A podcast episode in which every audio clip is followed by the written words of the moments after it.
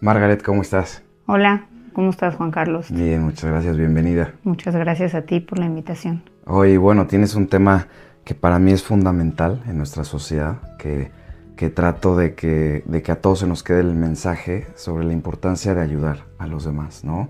A través de donativos, a través de fundaciones. Y bueno, tú llevas toda una vida en esta lucha, ¿no? Platícanos un poco de ti y sobre tus, tus fundaciones y tu trayectoria. Muchas gracias. Eh, sí, bueno, la verdad es que me apasiona ayudarle a los demás. Es como que yo tengo como una lección en la vida que nada más uno se lleva de este mundo sus acciones.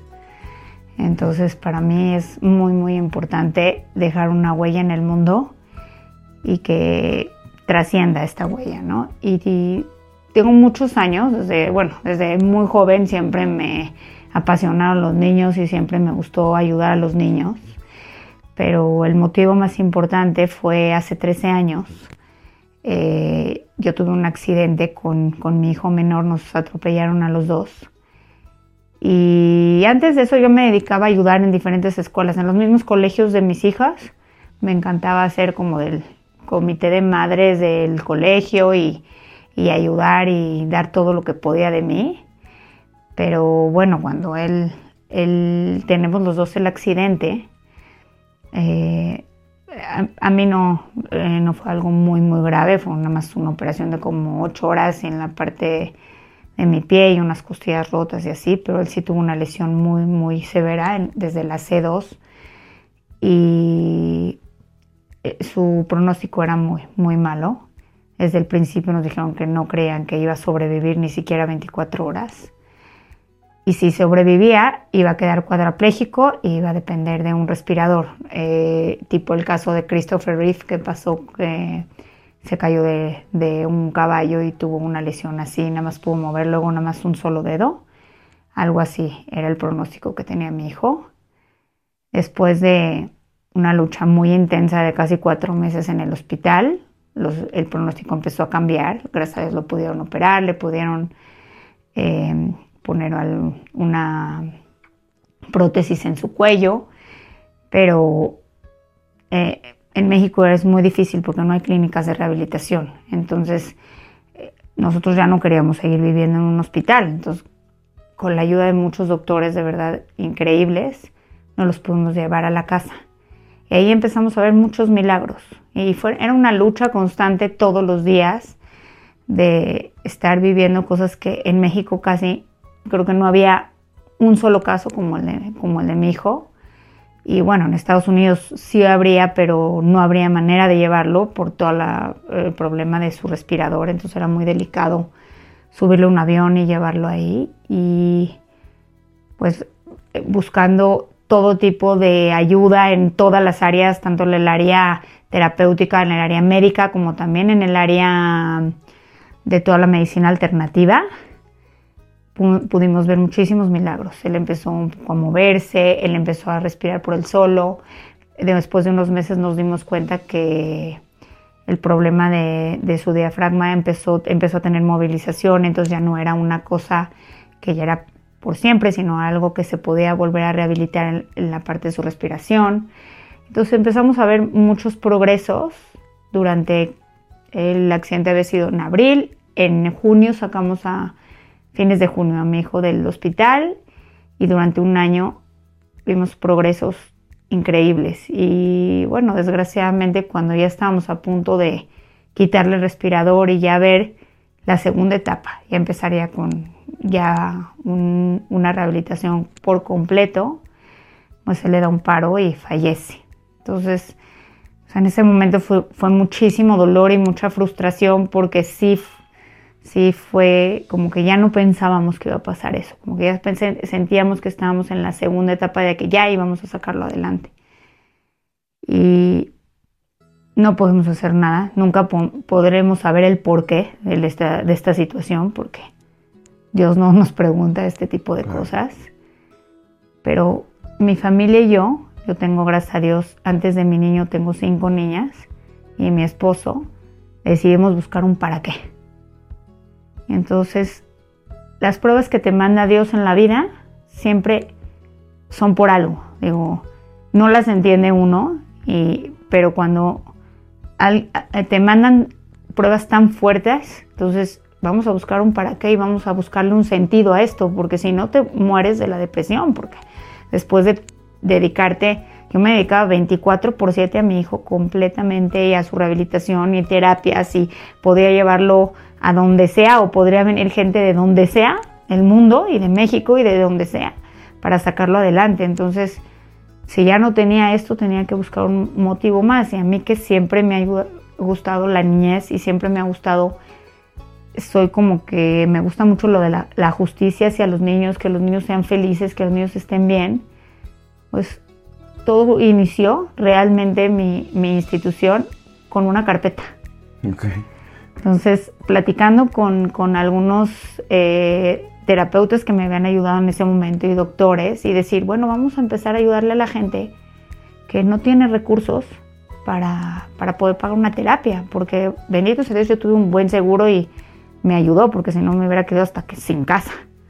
Pero, pero gracias a Dios eh, hay mucha gente que no lo tiene. Entonces, este tipo de gente que no puede. Entonces, ¿qué pagas primero? ¿Tu renta de tu casa o la comida o la terapia de tu hijo? Entonces, siempre la terapia la vas a dejar al final, ¿estás de acuerdo conmigo? Totalmente. Porque tienes prioridades. Pero ¿qué pasa con un niño que en un inicio le hace falta la parte de gateo, por ejemplo? Que, es una, que puede ser una terapia de dos meses cortita o a lo mejor cuatro o cinco sesiones y se lo sacas adelante. Pero si económicamente no puedes hacer eso, ¿qué pasa?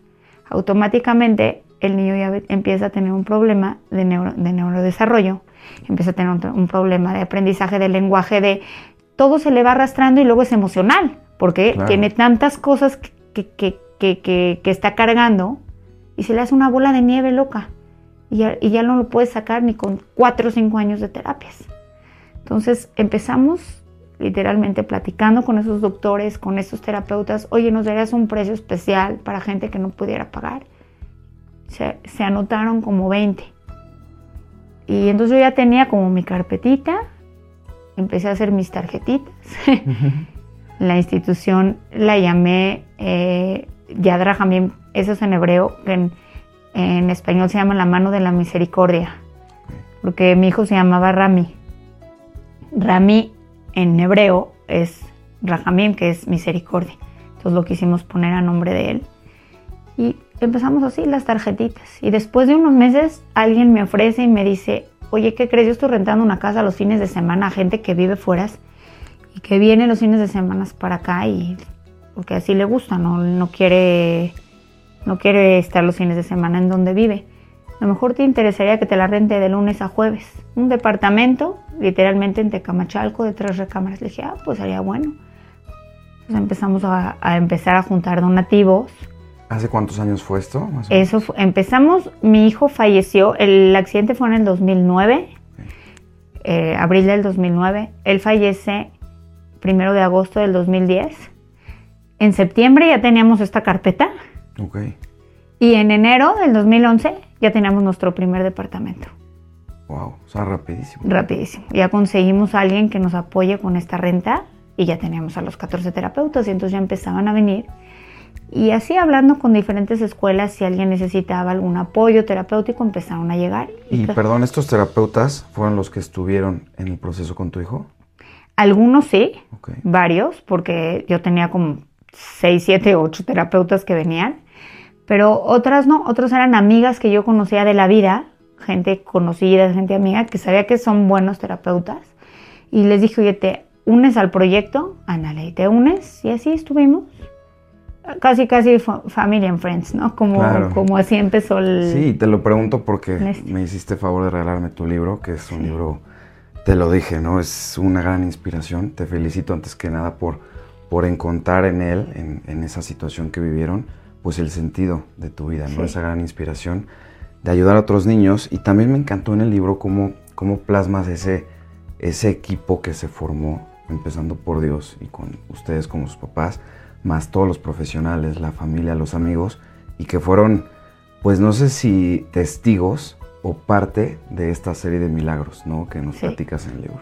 ¿Qué, ¿Qué, crees? Dios, Dios me mandaba tantos ángeles en la vida que impresionó, gente buena, de repente eh, tengo un doctor que es maravilloso, él es militar, el doctor Martínez Natera, y me dijo, tú no puedes seguir viviendo en un hospital, no puedes seguir así, yo te voy a ayudar. Era un doctor con toda la experiencia del mundo y venía a mi casa por 3, 4 horas a ayudarme y me enseñó hasta a ser una enfermera literalmente de terapia intensiva. Y mis, hijas chiquititas y, y mi esposo y todos aprendimos pero con, por esta gente tan buena y con tan buen corazón que dijo, yo voy a apoyar, o de repente nos sucedió que también había una familia que también había tenido un niño con, con un respirador y vino al hospital y nos contó cómo fue todo su proceso para que no nos dé tanto miedo irnos a la casa. Entonces encontré tantos ángeles en el camino que primero agradecerles, ¿no? Por, por todo y los tengo por eso en este libro tan hermoso que, que yo hice que se llama Mi pequeño maestro porque yo sentí que mi hijo fue un maestro para nosotros y él nos enseñó muchísimo en la vida, en su corto tiempo que vivió tres años y medio, pero nos enseñó muchísimo. Y agradecerle a toda esta gente, estos pequeños ángeles que fueron y que tantos tengo ahorita, ahorita en, la institución. Ya son más. Son muchos más, eh, que, que, que, que todos empiezan a apoyar y empiezan a ver también por la niñez.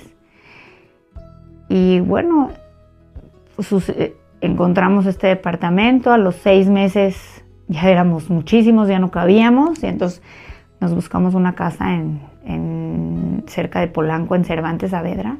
Preciosa la casa, muy bonita, ya tenía seis, siete recámaras y, tenía un jardín, y entonces ya tenía más terapeutas. Pero ¿Cuántos niños visitaban la fundación? Llegaba a tener hasta 300, 400 terapias al mes. Lo, manejábamos por terapias porque podrían haber sido 100, 120 niños, pero unos tenían dos, dos, semanas, dos terapeutas a la semana, unos una, depende de lo que necesitaban sus necesidades. Pero ya llegábamos a tener 300, 400 terapias y íbamos súper bien, ya estábamos eh, del 2011 al 2013 íbamos perfecto, pero ¿qué nos empezó a suceder? Que llegaron niños que los veíamos que no estaban progresando en la terapia o que nos hablaban colegios y nos decían, ¿qué crees? La mamá nunca los va a llevar. Te los mando yo en la mañana en un taxi y por favor dale su terapia, porque si no estos niños están muy mal, no van a salir adelante. Entonces dijimos, a ver, a ver, aquí está sucediendo una situación que no conocíamos. Que hay niños que en sus casas no la están pasando bien. Por diferentes motivos, puede ser padres o madres solos, que por situaciones viven, viudez o que se quedaron solos. Sí, abandono. O abandono, sus, sus esposos o sus esposas los dejaron. O también padres con discapacidad, que se casan y tienen hijos regulares que ya no pueden ver por ellos, porque ellos mismos tienen una discapacidad.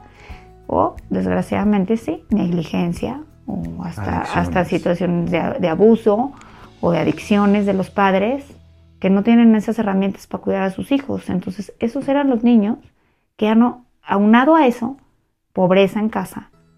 Entonces, no estaban saliendo adelante y dijimos, a ver, algo está sucediendo acá.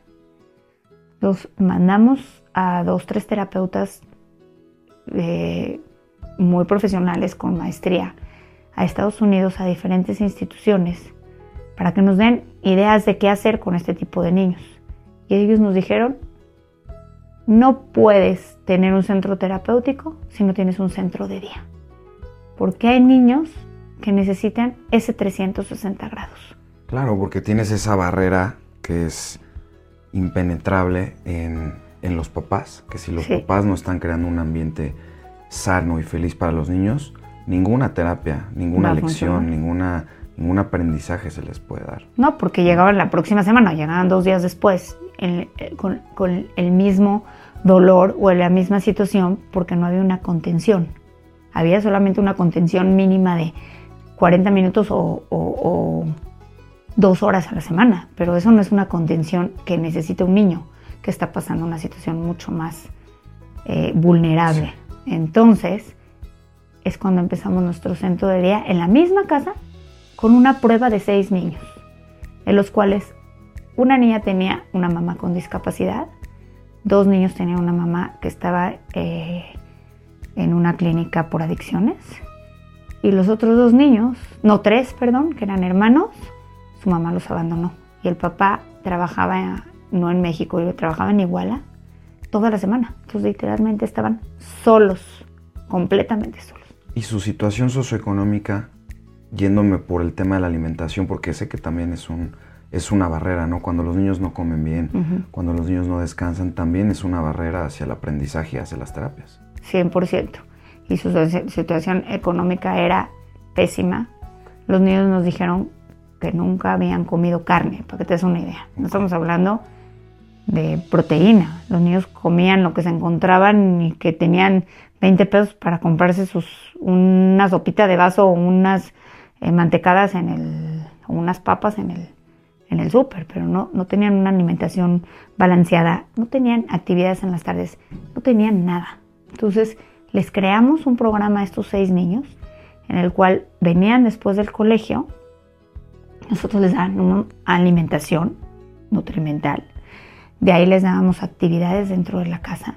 Los llevábamos a un lugar deportivo donde tomaban actividades físicas como gimnasia, como fútbol, como lo que es cualquier tipo de actividad. Y posteriormente ya los llevábamos a, la casa ya, pero ya para dormir solamente. Y a los niños que, por ejemplo, vivían solos, si les llevábamos como alguien, como un monitor, que esté con ellos, para que no estén solos. Y, y después de tres semanas, un mes, la escuela nos dijo, yo no sé qué están haciendo, pero ahora sí hay un cambio impresionante en los niños. Y, pero ¿qué crees que nos pasa?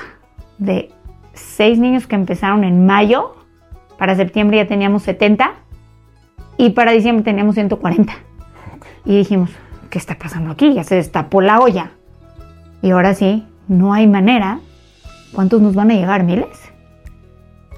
Entonces nos dimos cuenta que uno de los motivos más importantes por que los niños están en este tipo de cosas es la falta de información de los padres.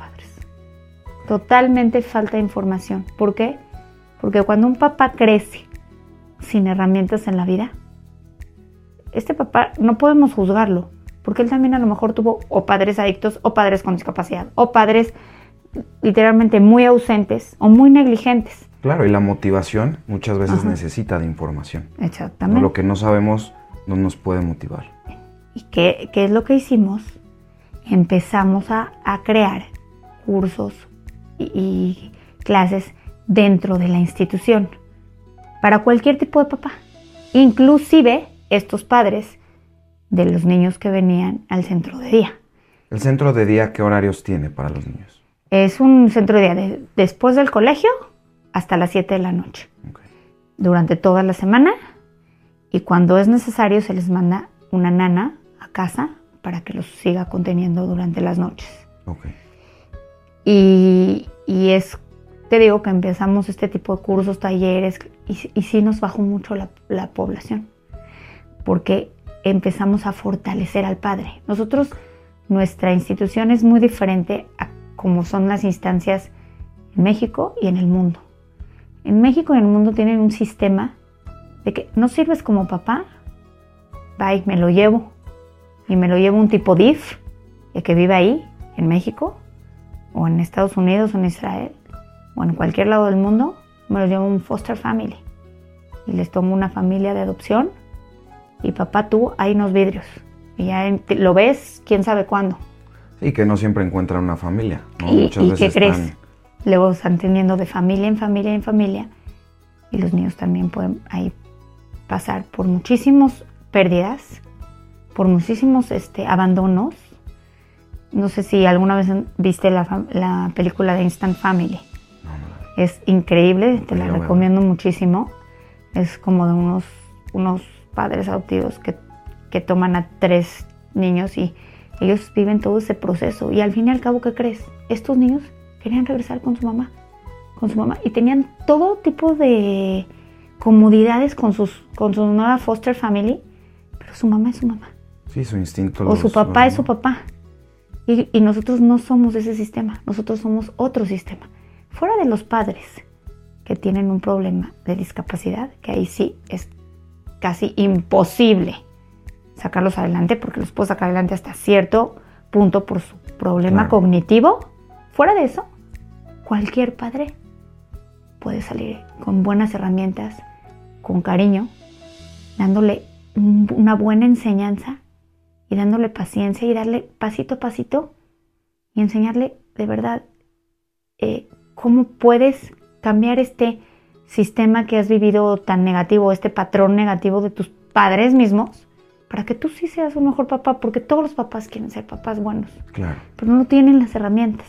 Sí. Entonces nosotros primero empezamos dándoles los cursos y, y clases allá, pero nos llega la pandemia.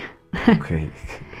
Entonces esta pandemia que nos enseñó tanto en la vida, ¿Estaban en ese mismo centro? o en ese mismo centro, dando clases, dando talleres, traíamos a los, de los mejores ponentes que hay en México y dando a todo tipo de gente y también nos íbamos mucho a la parte de adolescencia, Ok. Haría- hacíamos como ¿Cuál era la población en ese momento de niños y de padres?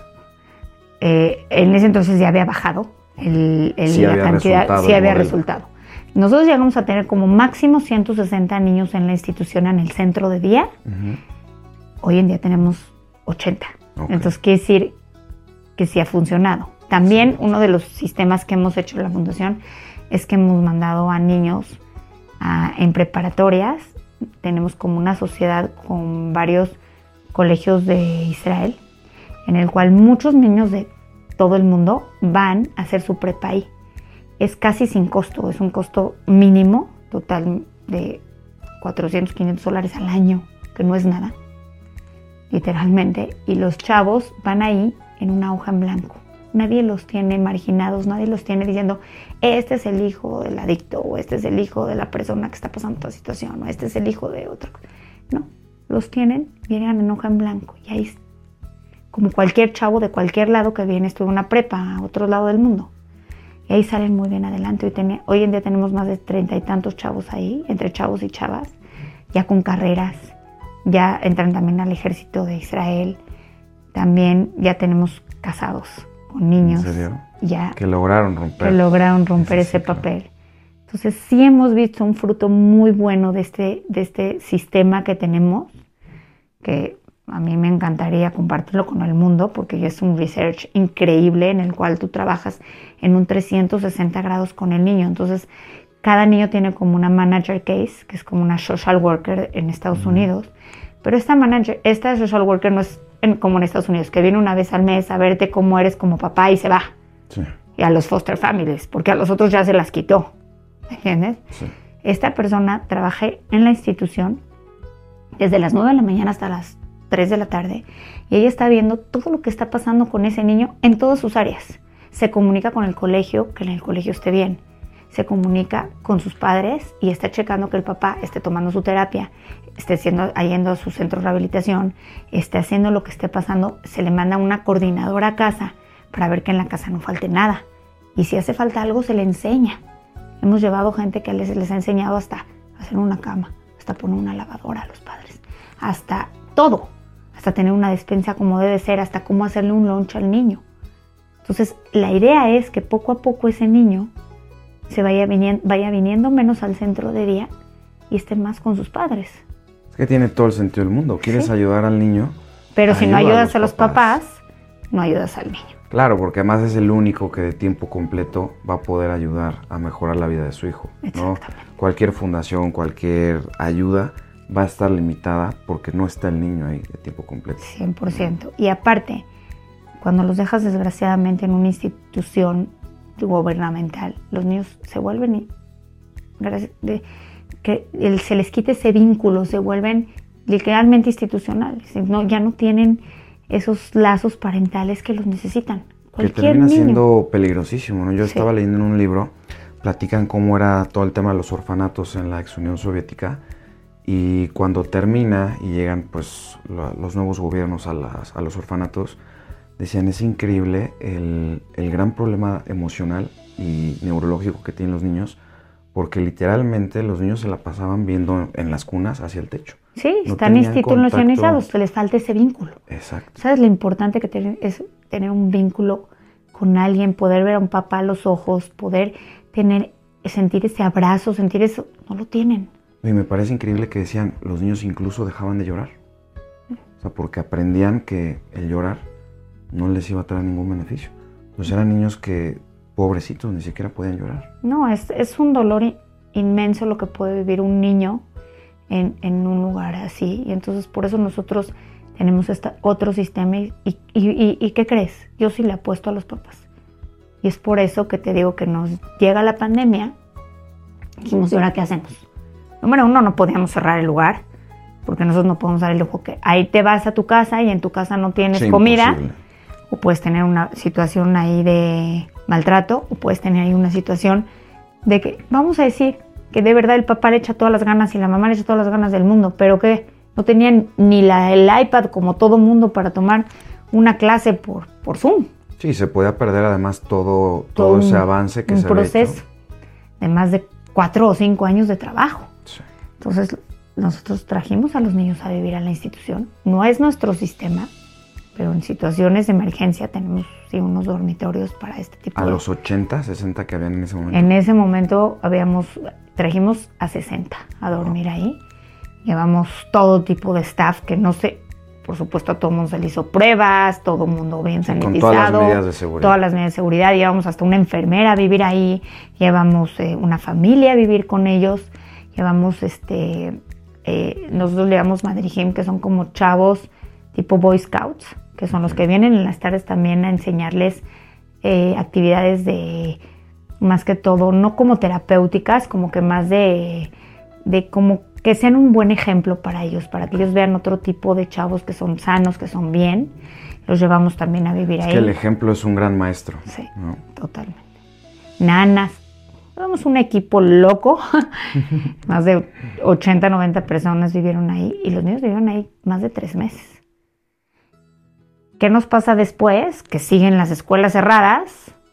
No sabemos cuándo va a acabar esta Hoy pandemia. no hubo, no hubo mayor avance ahora que los tenían 24 horas al día. Súper. Los niños estaban increíbles. Los niños no se querían ir. Los niños decían, yo me quiero quedar a vivir acá. Pues eran los más felices. Les teníamos hasta actividades en las tardes. De repente era de eh, verano, les poníamos alberquitas. Y cuando todos los niños a lo mejor vivían en un departamento de uno por uno.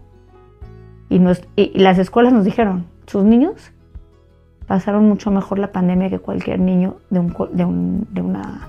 Tenían hasta maestras ahí, para que te des una idea para que le estén con ellos, entrando al Zoom, haciendo sus trabajos. Y nos viene que también había niños desescolarizados.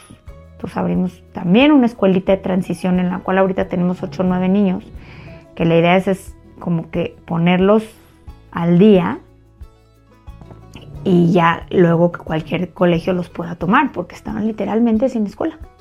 Tenían 4 o 5 años, nunca fueron a un colegio, entonces tenían todo este retraso. Pero todo nos empezó a fluir increíble, pero ahí se nos ocurre que tenemos que empezar a hacer cursos y clases para los padres en línea, como todo mundo. Claro, sí. Todo el mundo empezó, vivimos. sí, todo el mundo empezó su Zoom y todo el mundo empezó a hacer cursos, clases en línea. Pero nos, nos llega otro problema, que nosotros vivimos totalmente de donativos. Y la gente que nos ayudaba, pues todo el mundo estaba con ese pánico, que qué va a pasar, me voy a quedar sin trabajo, mejor, ¿qué es lo primero que quitas? Pues el donativo, ¿no? Claro. Entonces a nosotros se nos triplica el, El gasto. el gasto porque los niños viven ahí y tenemos que tener a la gente ahí 24 horas, no la pagamos por 8 o 9 horas al día, la tenemos que pagar por 24 horas. La comida es por 24 horas, todo es por 24 horas y el donativo se nos va a la mitad. Entonces dijimos, a ver, tenemos que empezar a hacer algo para que se empiece a autosustentar la institución por medio de gente que pueda ayudar. Y es cuando se nos ocurre capullo. Ok. Y entonces decimos, oye, si esta es la persona que puede pagar 200 pesos al mes, que es literalmente Capullo es una escuela para padres, en la cual tienes todo en la información que tú quieras, desde el embarazo hasta la adolescencia. Y como ya lo habíamos veniendo 3, 4 años antes a dando cursos y talleres y clases y nos hubiera ido muy bien, pues dijimos también vamos a poner cuentos, vamos a poner actividades, vamos a poner podcast, vamos a poner artículos, vamos a poner todo. Y no nada más es para el padre, también es para el cuidador. para cualquier tipo de maestro, desde maestro de, kinder como para maestro de preescolar o de, o de primaria hasta adolescencia, ¿no? Y, y, dijimos, si la persona que puede pagar un café en un Starbucks de 200 pesos, eh, dos cafés, cuesta 200 pesos al mes, nos puede ayudar con ese donativo, pues nosotros también podemos ayudar a la gente y podemos ayudar a nuestra institución y podemos ayudar a otros niños. Y empezamos a crear esta, esta plataforma que nos tomó casi dos años. Contratamos a los mejores expertos de México, de Latinoamérica, de gente de Mérida, de donde sea, y hacer cursos, cada quien en su, especialista, en su especialidad, el mejor el especialista en sueño, el mejor especialista en, en el área de lactancia, doctores. Eh, ¿Cuántos temas hay? ¿no? Desde ahorita que mencionas el sueño, creo que muchas veces no lo entendemos, pero es un factor importantísimo en la vida de los niños. Importantísimo. Si un papá y una mamá no pueden dormir porque el bebé de verdad o el niño tiene un problema literalmente de sueño, no rindes. Claro. Tú no rindes en tu trabajo, tu esposa no rinde como, eh, padre, como, madre, no rinden en su trabajo, tampoco no rinden en nada. Y entonces automáticamente se crea un cansancio excesivo que, que, puede llegar hasta una depresión. Claro. Entonces, estamos hablando de cosas mínimas, pero ¿qué te parece un curso como de prevención de adicciones? Eso es básico, o prevención de abuso ¿Cuándo, te han dicho? O cómo hablar con tus hijos de cosas que no sabes cómo hablar con ellos, entonces también está ahí.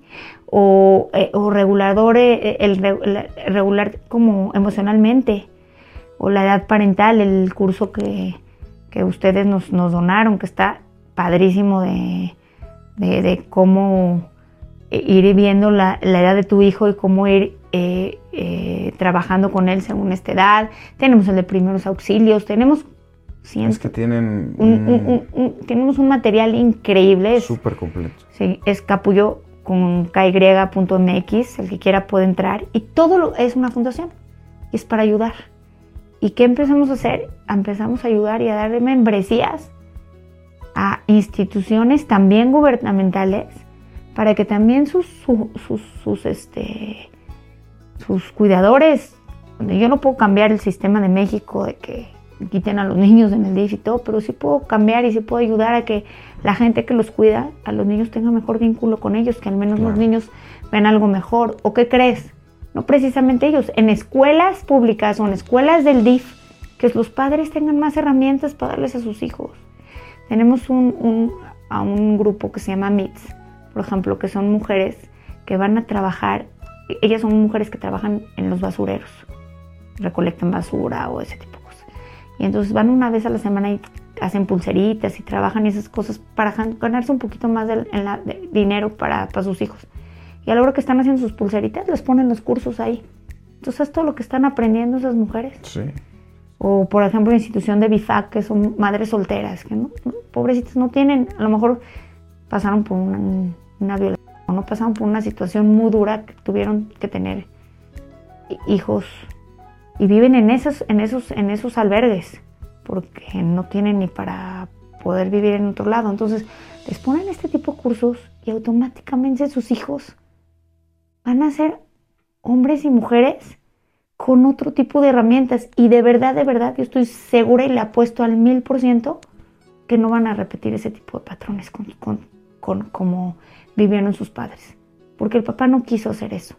Fue lo que tuvo. Sí, lo envolvió su entorno. ¿eh? fue, lo que, fue lo que le pasó en su vida, fue lo que, la situación que vivió. Y entonces no tuvo otra manera de educar a su hijo. Sí. Entonces, ese, él, dijo automáticamente, cuando su papá ya le está dando otras herramientas en la vida y está teniendo un buen vínculo con él, está aprendiendo, está informándose, aunque sea que se siente a leerle un cuento cinco minutos en la noche, ¿sabes la diferencia que le hace? Claro, y además la plataforma es, es a demanda, ¿no? Lo puedes ver en el momento que necesites. Si te topas con algún tema importante en esa semana, pues lo, buscas y lo ves. O sea, y además su valor, entendemos que su valor quizás sea 100 veces, ¿no? Lo, que, lo que pagamos cada mes. Y la parte más bonita, como tú dices, es ayudar, ¿no? Que muchas personas que lo necesitan tengan ese acceso a la educación, ¿no? A la información, como tú dices. yo tampoco pierdo la, la, esperanza en los papás, ¿no? Siempre, siempre queremos decir que los niños tienen que cambiar el mundo y yo creo que es imposible si no cambiamos como papás. Si no agarras la prevención, si no vienes desde, si no cambias la raíz, no puedes eh, arreglar a los frutos. Si tu raíz está podrida, no van a salir buenos frutos. Claro. Pero si tu raíz va creciendo poquito a poquito y se va curando y va saliendo adelante, entonces cada vez tu árbol va a estar floreciendo muchísimo más. Y entonces eh, esa semilla va a ir creciendo y va a florecer y al rato ese, fruto va a ser hermoso.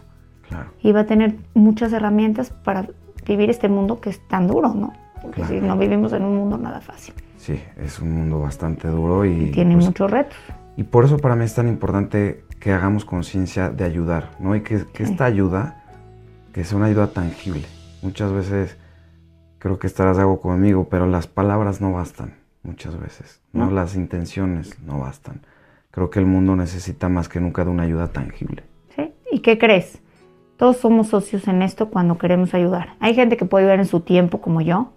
Yo la verdad, esa es mi vida, me dedico a ayudar. Pero es algo tangible, tu tiempo es algo tangible. Exactamente y otras personas pueden ayudar en la parte económica y decir, bueno, yo de mi deducible de impuestos, que igual lo tengo que dar, pues ayudo a esta fundación y esta fundación ayuda a muchísima gente. Ahorita, hace un mes y medio, le dimos a, a, Teletón, a uno de los Teletón, 500 membresías para muchísimos papás. ¿Sabes lo que le va a servir a estos padres que están tan ahogados? Porque son también padres con niños con discapacidad y, de verdad les cuesta tanto trabajo muchas cosas, los hermanos, eh, la familia, el mismo niño. Y entonces ver este tipo de, situaciones, hasta un podcast que, que, tenemos ahí, escucharlo y ver que también hay otros padres que están viviendo lo mismo que ellos y que cómo sacaron a su hijo adelante y cómo vieron ese ángel que les llegó, porque pues los niños con discapacidad son ángeles que llegan al mundo, pero muchas veces los padres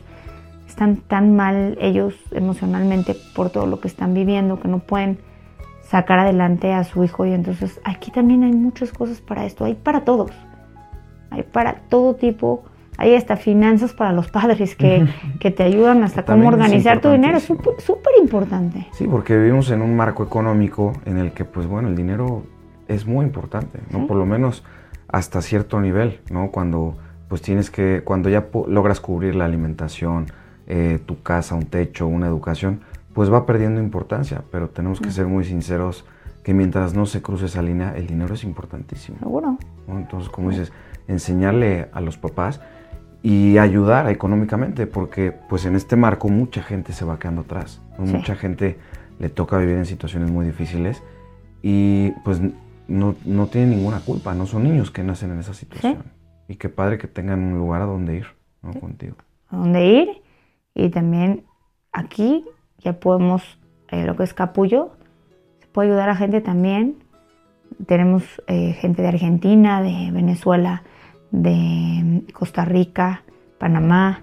Entonces podemos ayudar a todo el mundo. O sea, está disponible en todos sí, lados. Sí, porque la puedes ver desde el otro lado del mundo. Sí está en habla hispana en estos momentos. Ojalá pudiéramos luego traducirla, pero toda Latinoamérica sí somos, somos todavía muy tercermundistas y necesitamos muchísimo esta información, que muchas veces no las tenemos porque no tenemos los recursos. Entonces, para eso estamos, para poder ayudar a esta gente. Y eso es lo que queremos, cada vez ayudar más fundaciones, cada vez poder ayudar a más gente, cada vez, eh, pero todo tiene un costo. Claro, todo. Realmente haber hecho esto costó muchísimo dinero y muchísimo esfuerzo y todavía ni siquiera recuperamos lo que invertimos, pero no importa, porque sabemos que le va a ayudar a tanta gente. Yo, yo le apuesto muchísimo al futuro y, y creo que esto va a cambiar mucho el futuro de México. Sí, le puede cambiar la vida a cualquier persona. A cualquier. Cuando yo vi ya el contenido, yo soy usuario y bueno, es que hay de todo. ¿Sí? ¿no? Un papá que está perdido, que está en su primer día en el trabajo, híjole, ahí puede encontrar muchísimas herramientas papás que están batallando con algún tema, ¿no? Desde cosas complicadas como las adicciones hasta cosas, como te dije, que parecerían no tan importantes, pero el sueño, Cuando nos damos cuenta... Sí, ¿no? Cuando, cuando nos damos cuenta de todo lo que implica ser mamá, todo lo que implica ser mamá, es abrumador. Y te da también mucha, mm, eh, por ejemplo, lo de las actividades, que son casi 100 actividades, eso te da también mucho comunicación entre tus hijos, vínculo. Y es nada, es hacer a lo mejor una carta, pero te sientas con tu hijo y le das esos cinco minutos de tiempo y sabes lo que es para él. le cambia la diferencia, les hace la diferencia totalmente. Claro. ¿Y cuánto tiempo lleva Capullo ya en línea? Eh, ya tenemos, abrí, eh, empezamos a trabajarlo desde la pandemia en el 2019, pero ya tenemos desde el 2022, mayo del 2022 ya lo abrimos a, la gente. Y hoy tenemos más de casi 20 mil usuarios, eh, muchísimos, la mayoría son donados, pero que, nosotros les, regalamos las membresías. Pero sí, sí hemos tenido cambios muy importantes en muchas instituciones, en muchos lugares, en, en, escuelas, en, muchos... Eh, muchas personas los, creo que están haciendo y queremos expandirnos muchísimo más. No lo hemos hecho Desgraciadamente no tenemos los recursos para poner esas tipo propagandas en internet que cuestan dinerales, pero, pero le, apostamos mucho al proyecto y poco a poco se va a ir. Estoy seguro que sí. este... ¿Y qué consejo le darías a los papás? Porque creo que esta lección del altruismo es algo que se nos debe de inculcar desde chiquitos. ¿Cómo podemos como papás irles inculcando a nuestros hijos la importancia de ayudar, de dar una mano, esa conciencia de que la sociedad nos necesita. Creo que tenemos que, servir todos a la sociedad de alguna manera. Pero ¿cómo enseñarle esto a nuestros hijos? Mira, eh, alguien me dijo algo muy, muy bonito, de hecho mi yerno, ¿qué te da placer y qué te da felicidad? ¿No? El placer es momentáneo. Comprarte una paletita o, o un niño un helado es momentáneo. Pero la felicidad te la da cuando das no te puedes imaginar el sentimiento que es dar. Bueno, me imagino que sí, porque lo haces, porque tú también eres una persona que, apoyas. Pero los niños, cuando dan, se sienten mucho más felices que cuando reciben su paletita de ese momento. Pero tú le das 10 paletas y le dices compártelas con tus amigos. Es una felicidad completa. Y eso es lo que, lo que se queda el niño. Yo, por ejemplo, mi, mi nieta, hizo una rifa de, de 10 pesos por, por, cada persona y todo lo que junto le iba a dar a, la institución.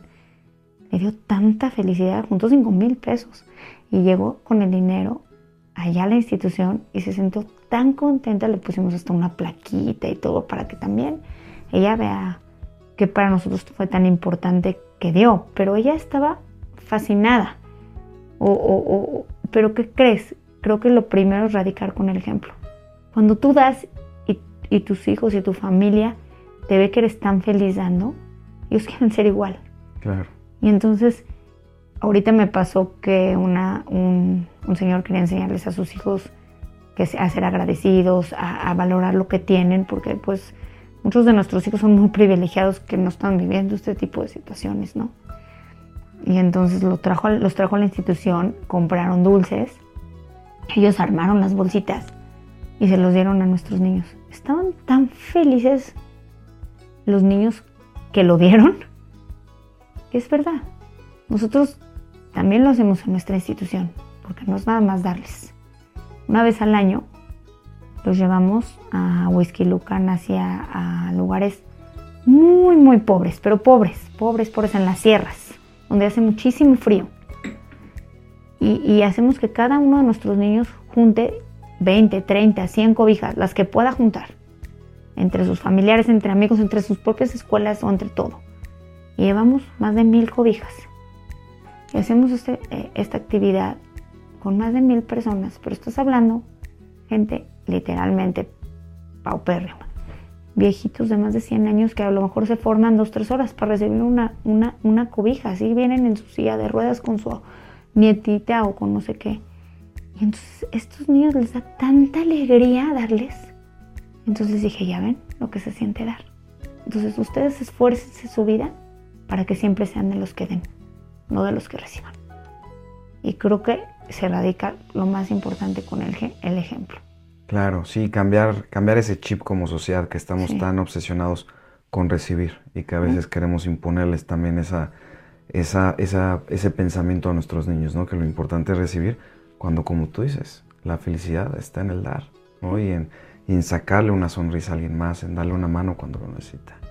Oye, pues qué, qué, qué gran plática, me quedo feliz, eh, nos diste lecciones muy importantes y para terminar me gustaría que nos dijeras cuáles son esas lecciones que para ti son las más importantes que te gustaría que se llevaran las niñas y los niños que van a tus fundaciones, ¿no? Si pudieras ponerles dos, tres cosas en la mochila para toda la vida, ¿cuáles serían? Primero que todo, siempre yo les digo que no dejen de soñar y que todos sus sueños se les van a cumplir. Que no, que no piensen que no pueden. Todo lo pueden hacer en su vida y siempre se los digo.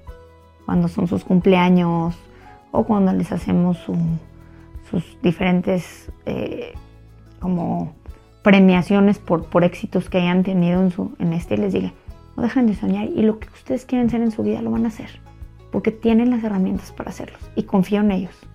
Les demuestro que confío al 100% en ellos y entonces ellos, me, la verdad es que me quieren muchísimo, entonces si quieren como que no defraudar todo eso que les hemos dado, entonces le echan todas las ganas del mundo. Entonces ese es uno de los aprendizajes que me encanta que, dárselos. El segundo aprendizaje es que eso yo lo tengo todos los días de mi vida aprendo algo nuevo. Y se los digo a ellos también. Lo que no se gana, se aprende. Aquí nunca se pierde en esta vida. Si de repente tienes días que no son tan buenos, es un aprendizaje para ti, para algo. Velo así. Velo como un reto nuevo. Y eso a mí me encanta decírselo. Y mi tercera lección en la vida, que siempre lo digo, es que uno no se lleva nada esta vida, ni tus calcetines, como dicen, más que tus acciones. Y de tus acciones sí te van a recordar. Totalmente. Oye, ¿cómo podemos encontrar la fundación? ¿Cómo podemos donar? ¿Cómo podemos darnos de alta en Campullo? Mira, capullo.mx con KY, como te dije en estas, está en la página web. Eh, ahí el que quiera, al, al meterse con una membresía, ya está donando. Entonces, aparte de tener el acceso Si a toda usuario, la información, ya eres donador, porque automáticamente cada membresía que la gente se mete, nosotros donamos otra. Entonces ya es donador. Y si alguien quiere, también tenemos nosotros eh, cursos que, que- que donamos también. Haz de cuenta, alguien puede patrocinar un curso por medio de su empresa. Ustedes lo hicieron, les agradecemos muchísimo. Y de esa manera, eh, aparte de que todo el dinero eh, te damos reducible de impuestos y todo, es para seguir ayudando Claro. ponemos ese curso totalmente gratuito. Le damos, lo ponemos en Instagram, lo subimos a YouTube, hacemos mucha propaganda y entonces la empresa también se da a conocer como empresa o, y tiene muchos plus porque se da a conocer como empresa, tienes el, los recibo- el recibo deducible, tienes también la parte de que les regalamos membresías para todos los empleados, los que, las que necesiten. Y por otro lado, estás donando y estás La ayudando alegría. a alguien más. La alegría de ayudar. Exactamente. Perfecto, pues muchísimas gracias por haber venido. No, gracias Eh, a ti por la te, oportunidad. Te digo, eres un ejemplo para todos, para la sociedad. Te agradezco por tu lucha y bueno, ahí vamos a estar reforzándote en lo que podamos. Gracias, gracias por la oportunidad, gracias por darnos este espacio y ojalá que, que, que apoye a esta, a esta gran causa y, y gracias por tu ayuda también, por tu apoyo. Gracias. Todo lo bueno.